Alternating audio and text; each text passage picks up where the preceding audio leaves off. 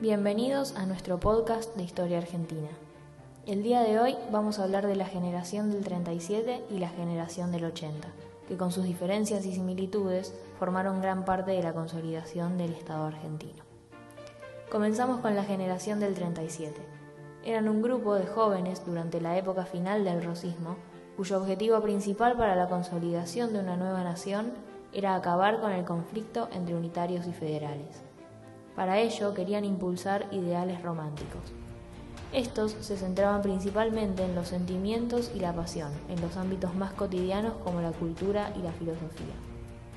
Sin embargo, ellos habían sido formados por las ideas de la Ilustración, que se centraban principalmente en el uso de la razón y el progreso, y mantuvieron el pensamiento ilustrado de que el conocimiento te da la libertad para mandar. Esto es bastante irónico, ya que el romanticismo se oponía en las bases de sus ideales a la ilustración.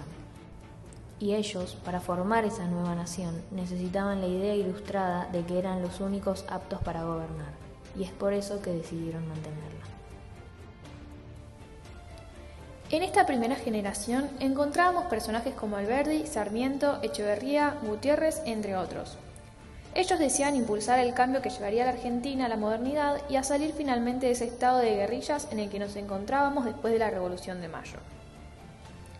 Pero esta generación se destaca principalmente, a diferencia de la del 80, por esa palabra, deseaban. Ya que ellos no hacían más que proponer sus ideas, opinar, estudiar, pero no podían llevar a cabo ninguna de estas cosas. Por oponerse a Rosa, se encontraron pensando en la modernidad del país desde el exilio.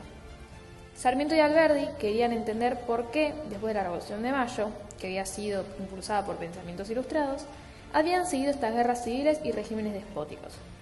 Y a raíz de esto, ser capaces de pensar cuáles eran los cambios necesarios a llevar a cabo. Sarmiento encuentra, por lo tanto, culturas opuestas en una misma nación. El pueblo, que mantenía costumbres coloniales, y la élite, que se parecía a Europa. Para Sarmiento, la extensión en cuanto a terreno que tiene el país responde a la teoría fisiocrática y postula que la naturaleza en este país fue mal aprovechada. Así, decía que los unitarios proyectaban ideas iluministas sobre un contexto que desconocían. Pero Alberdi veía la escena más grande. No convivían culturas distintas, sino dos épocas distintas. La barbarie, que seguía en la época colonial, y Europa, que era la fuente de lo moderno y la inspiración para la nueva nación. Para ellos, la parte colonial de la población era la que impedía el progreso hacia esta nación tan deseada. De esto culparon también a Rosas, quien para ellos mantenía estas costumbres antiguas. Así coincidieron en que la Argentina debía modernizarse en muchos aspectos y que los mismos debían venir de Europa, además de que los cambios radicales serían parte del proceso. Así, con el país dividido entre civilización y barbarie, nuestros pensadores hicieron aportes significativos a la construcción de la nación, siempre excluyendo a los que ellos creían que no tenían uso de razón. Por otro lado, la generación del 80. Era un grupo selecto que se mantenía en el poder por medio del fraude. Era un gobierno conservador en lo político, sin democracia ni igualdad, pero liberal en lo económico, ya que el Estado no intervenía.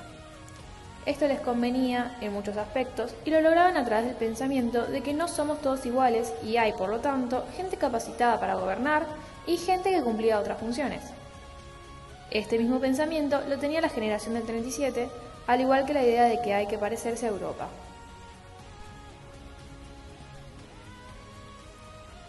Para impulsar el parecerse a Europa, incitaron a los europeos del norte a migrar a la Argentina. Sin embargo, se encontraron con que los extranjeros que llegaron no eran los que esperaban. En su lugar, emigraron trabajadores de clase media-baja con pensamientos socialistas y anarquistas que se escapaban de sus países. Esta generación utilizó la educación laica, gratuita y obligatoria para instruir a la población en los valores que ellos consideraban necesarios, sobre todo a los hijos de inmigrantes que, como mencionamos, eran en su mayoría anarquistas y socialistas. Aprovechando la vulnerabilidad de los inmigrantes y de los propios argentinos que estaban en la base de la pirámide de jerarquía según la cual se gobernaba el país, explotaron a los trabajadores para llegar a una economía próspera para algunos, ya que las ganancias iban a un solo sector del país, los que gobernaban. Pero ¿de dónde salían las ganancias?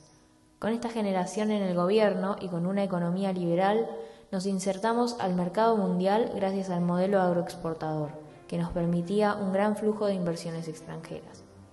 Esto nos permitió, además, el desarrollo de redes ferroviarias, ferrocarriles y frigoríficos.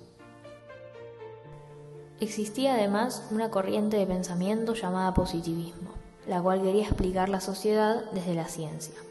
Para ellos, las ideas políticas se transmitían genéticamente y ciertas características físicas significaban determinadas cosas.